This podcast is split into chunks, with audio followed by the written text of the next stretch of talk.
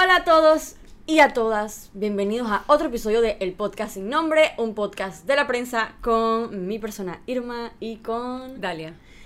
El día de hoy, como siempre, les traeremos los temas más relevantes, según nosotras, del acontecer nacional. Y vamos a empezar con la autoridad de la micro, pequeña y mediana empresa, mejor conocida como AMPIME. Esta autoridad tiene un programa que se llama Capital Semilla. Este programa es, como indica el nombre, para darle capital semilla a distintos emprendedores para que puedan eh, emprender, Llevar a cabo su- establecer su negocio y también brindarle capacitaciones y otro tipo de herramientas para que pues puedan, como ya dijimos, emprender. Este programa ha sido, vamos a decir que, bastante mencionado durante los últimos años, durante los últimos meses, porque como estamos en medio de una pandemia y en medio de una eh, crisis económica, el gobierno ha hablado de este programa como si fuera a ser uno de sus planes. Es una de sus estrategias de Una de sus reactivación. estrategias de reactivación económica. Eh, como bien dice Dalia. Entonces, entre 2009 y 2019 se desembolsaron 11 millones de dólares a más de 17 mil personas. Y nada más desde el 2019 hacia acá se han desembolsado 6.2 millones de dólares. O sea que definitivamente que vamos a decir que el programa se ha visto activado Sí.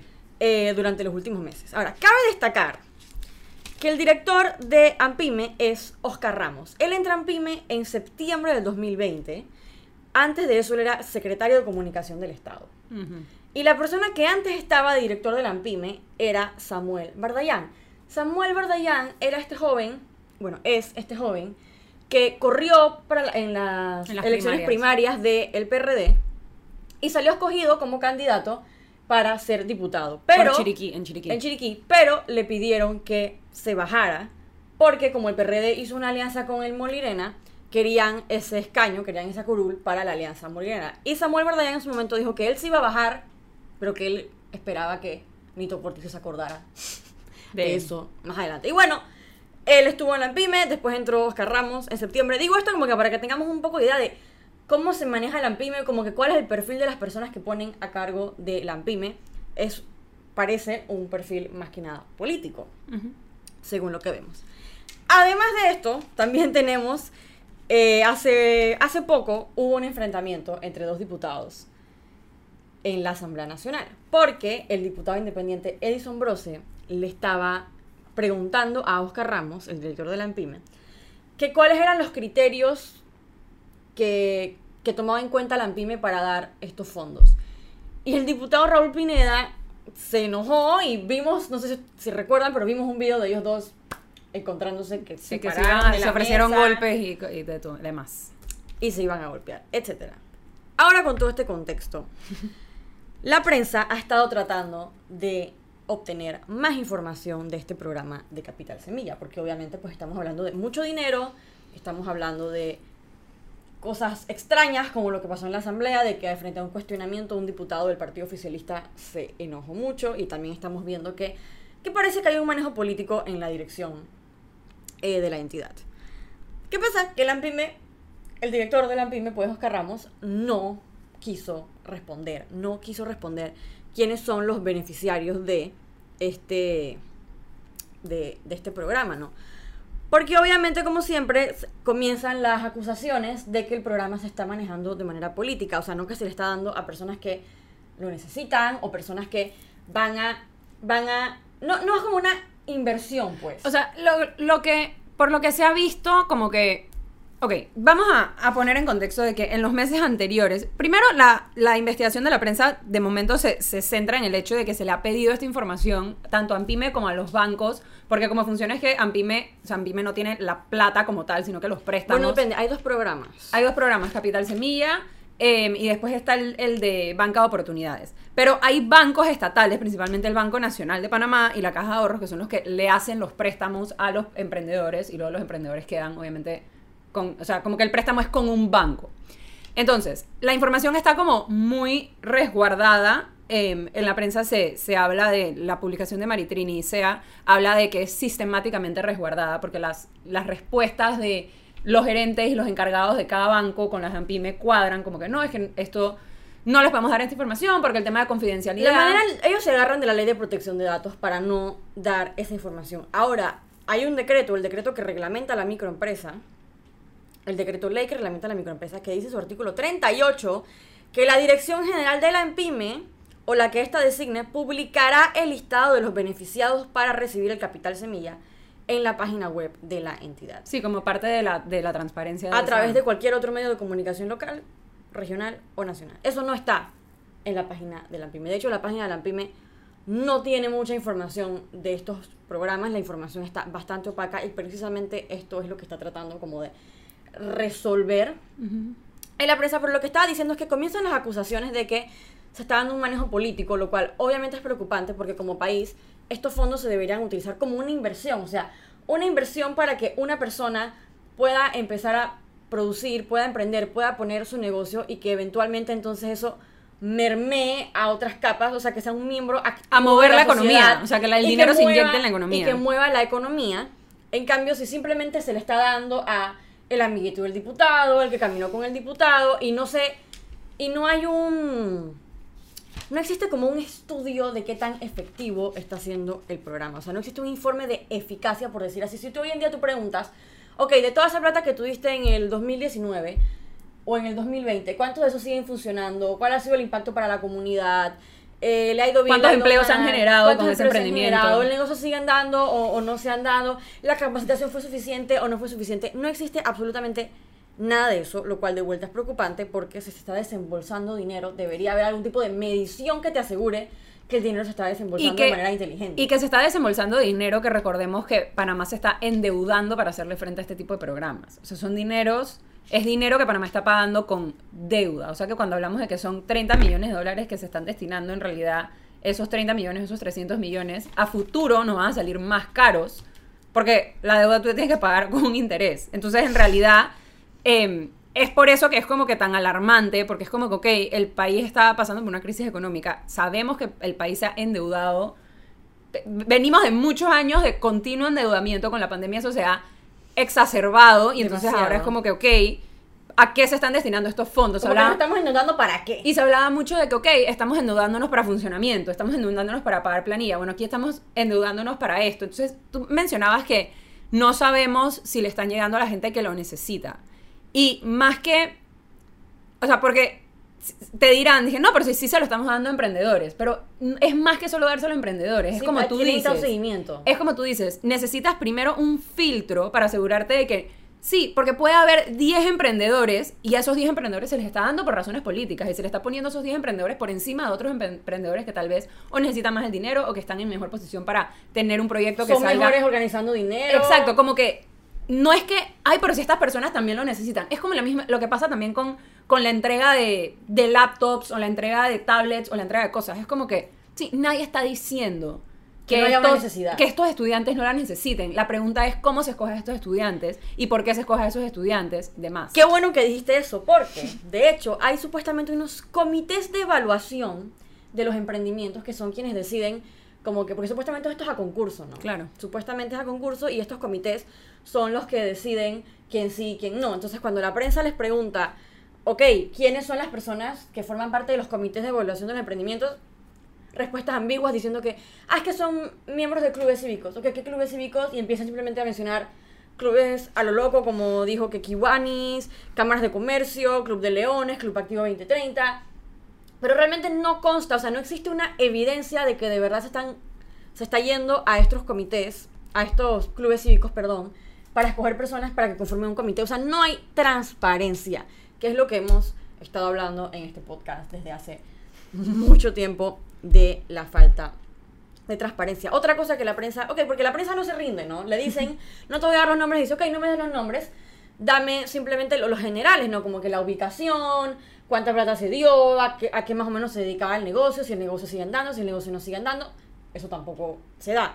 También preguntaron si, si, si, podían, si se podía obtener la lista de, la- de las empresas creadas con esta iniciativa y eso tampoco. Entonces es muy curioso que la respuesta del director de la AMPIME sea que no, que hay que respetar la confidencialidad, que la ley de protección de datos.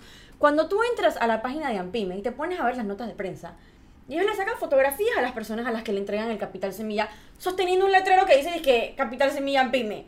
Entonces está sacándole la cara A la persona. completamente a la persona y me vas a decir que es que no me puedes dar ni el nombre o, o tal vez tal vez te entendería que no la parte del nombre, pero, pero por lo menos sus generales tampoco eso. Y bueno, ahora que mencionas lo de las fotos y demás, en los meses anteriores hemos visto que encima el manejo político que se le está dando al Capital Semilla es, en el mejor de los casos, en el mejor de los casos, es solo un manejo superficial.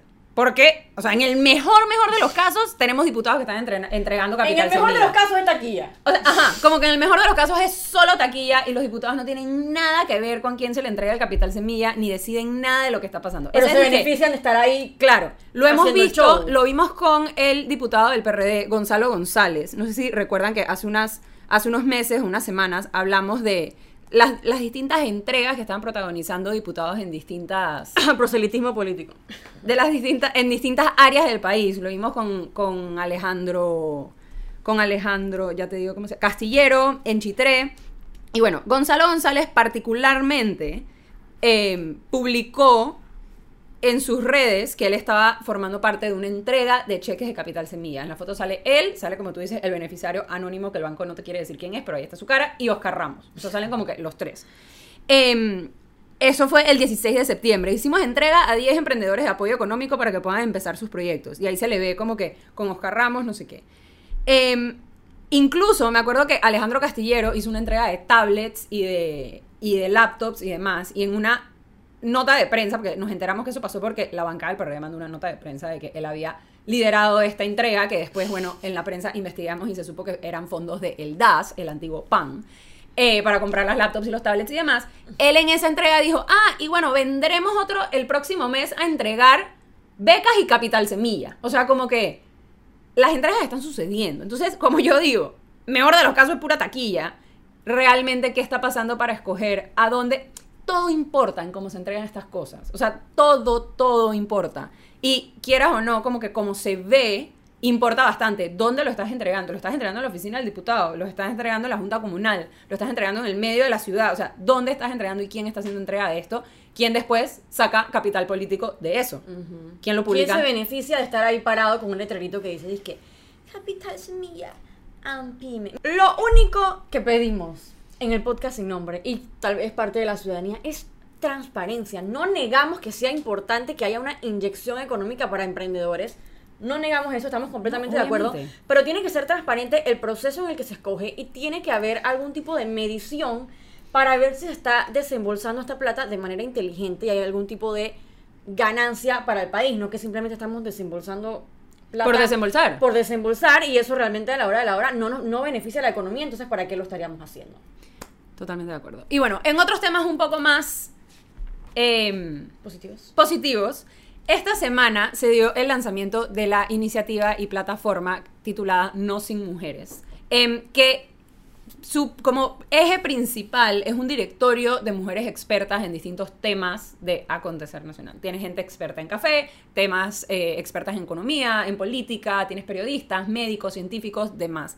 Hay cientos de mujeres que se han inscrito en el directorio y puedes entrar y ver estas mujeres.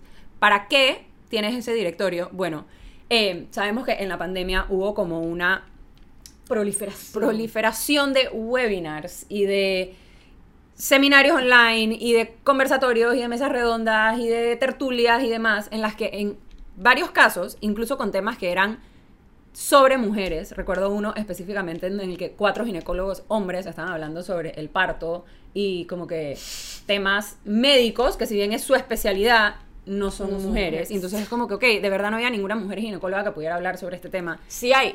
Sí hay. Entonces la idea del directorio es como que no darle cabida a esa excusa de que, ay, es que no encontramos mujeres expertas en el tema.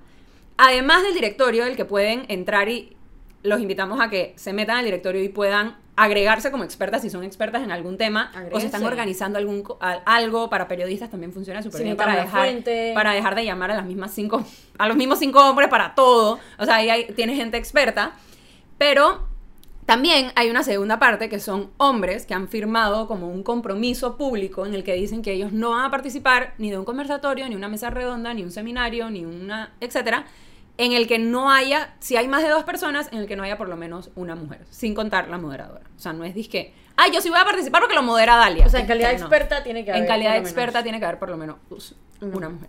Así que eh, sí, a mí en lo personal me parece una iniciativa súper buena, me parece eh, que obviamente da mucho de qué hablar, hay quienes no están de acuerdo, hay quienes demás, pero eh, se dio un conversatorio muy interesante en el, en, como que en torno al lanzamiento, donde se habló de por qué se necesitan iniciativas como estas y cuál verdaderamente es como el problema cultural que está detrás de por qué vemos bien que haya un seminario donde no hay ninguna mujer en un tema donde obviamente hay mujeres que están detrás trabajando y- y avanzando en esa materia. Entonces, Y, y- creo que lo vemos también, lo hablamos bastante aquí, lo que vemos en los partidos políticos, pues como que cuando vamos a Ujú. organizaciones políticas, vemos cómo las mujeres están en cargo de la logística, están a cargo de todo, pero a la hora de llegar a la posición de poder, a la, a la posición de toma de mando, existen, existen muchas barreras.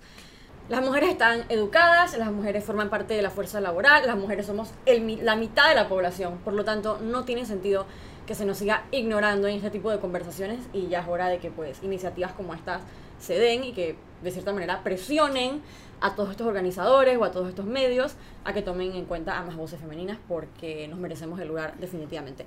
Solo quería agregar que aparte en el tema de AMPIME, aparte de pedir transparencia, porque es que acabo de pensar en algo que tengo que meterlo, aparte del tema de transparencia, tengo que decir que también esperamos que haya una división entre el órgano legislativo y el órgano ejecutivo. El AMPIME es una institución del órgano ejecutivo, por lo tanto, nada tiene que estar haciendo un diputado ahí dentro. Nada, nada, absolutamente nada. No tienen nada que hacer en esos eventos, no tienen nada que hacer taquillando con el letrerito de Capital Semilla en Pyme. Por favor, queremos separación de los poderes del Estado. Y volviendo al tema de No Sin Mujeres, pueden acceder a no sin mujerespanamá.org y ahí cuando entran les va a salir, eres experto y er- experta para que las mujeres se inscriban o eres aliado para que los hombres firmen su firmen compromiso. su compromiso. Eso ha sido todo por hoy. Muchas gracias por acompañarnos en otro episodio del podcast sin nombre. Nos vemos la otra semana con un episodio súper divertido. No se lo van a querer perder. Nos pueden seguir en Twitter, arroba no soy Irma. Dalia Rayita Bajo Pichel. Y eso es todo por hoy. Hasta luego. Chao.